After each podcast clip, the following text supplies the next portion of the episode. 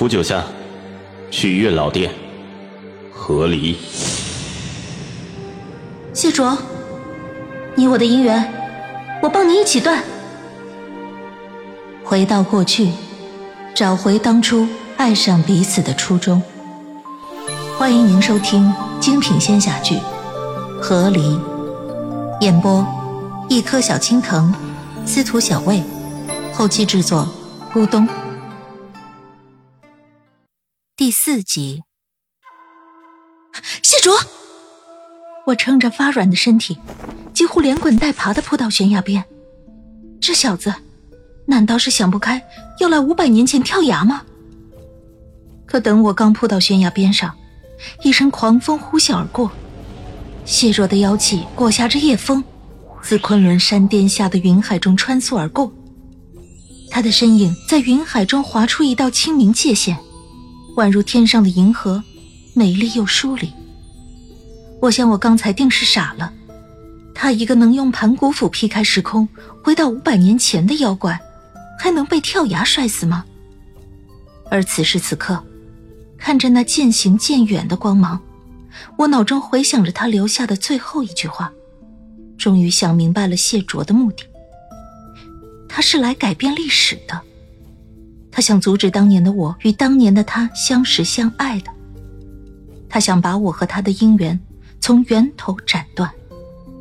他为了以后我们不和离，干脆回到以前，让我们不成婚。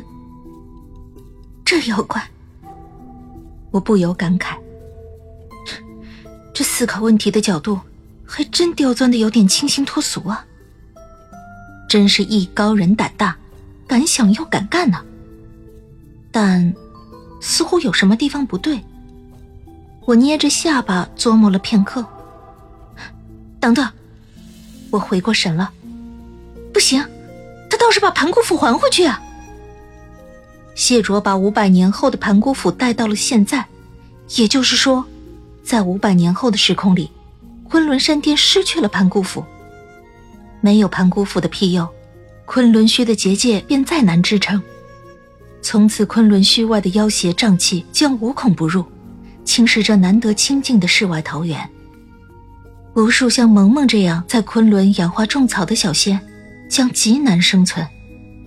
谢卓爱断姻缘，我可以随他去断，因为这是我俩的事，他如何处理都行。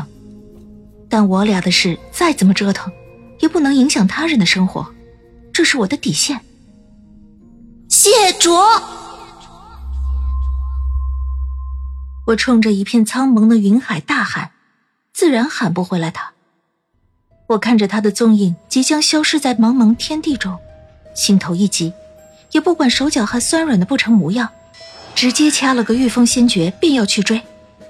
可我刚学着他一步迈出悬崖，我这身体却像块石头入水一样，直接咚咚咚的撞破云层，往悬崖下坠落而去。妈的！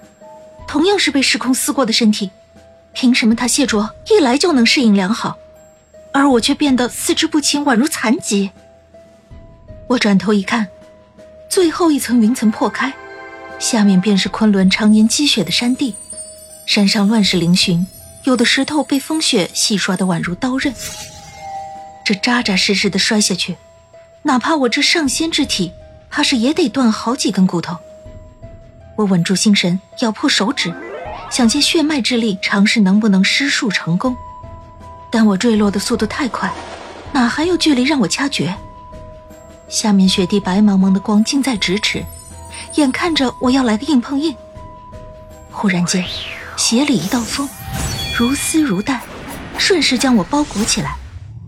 不过在雪中转了两圈，我便被稳稳地放到了雪地上。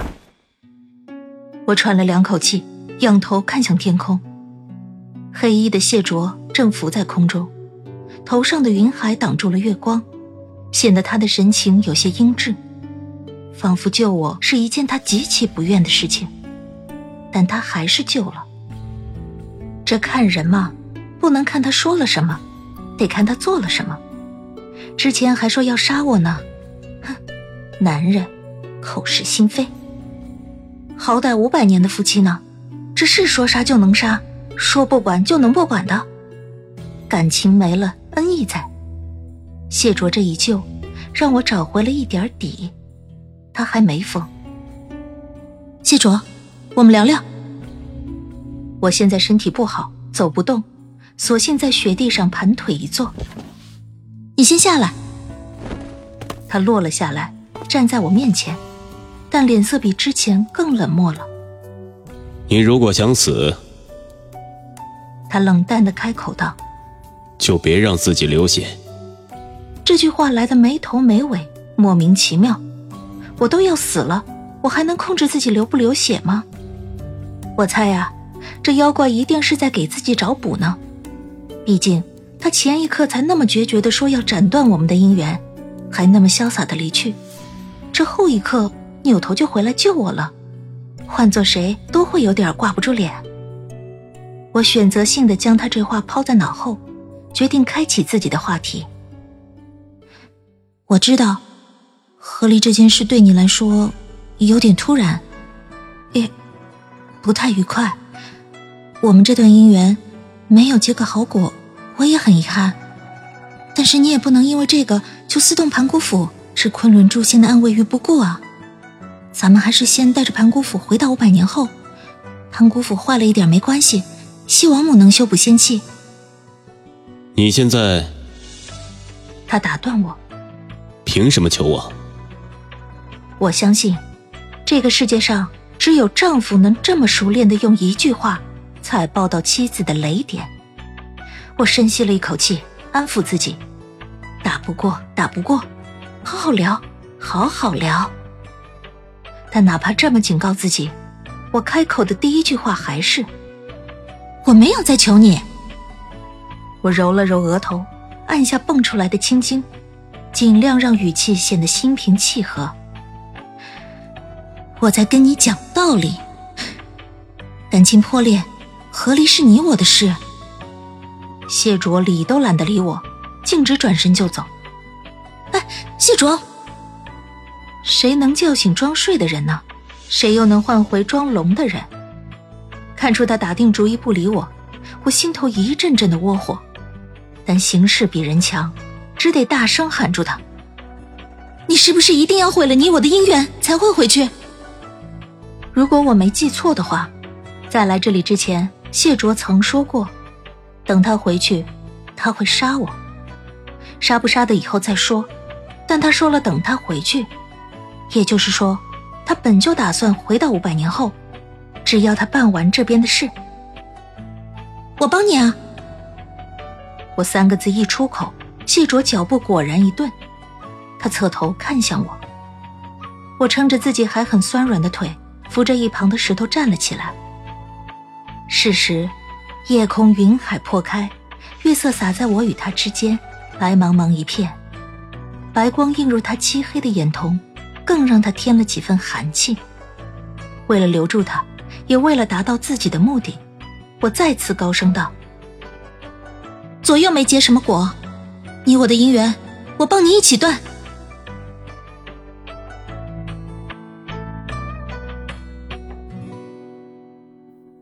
亲爱的听众朋友，本集已播讲完毕，感谢您的收听，欢迎订阅，我们精彩继续。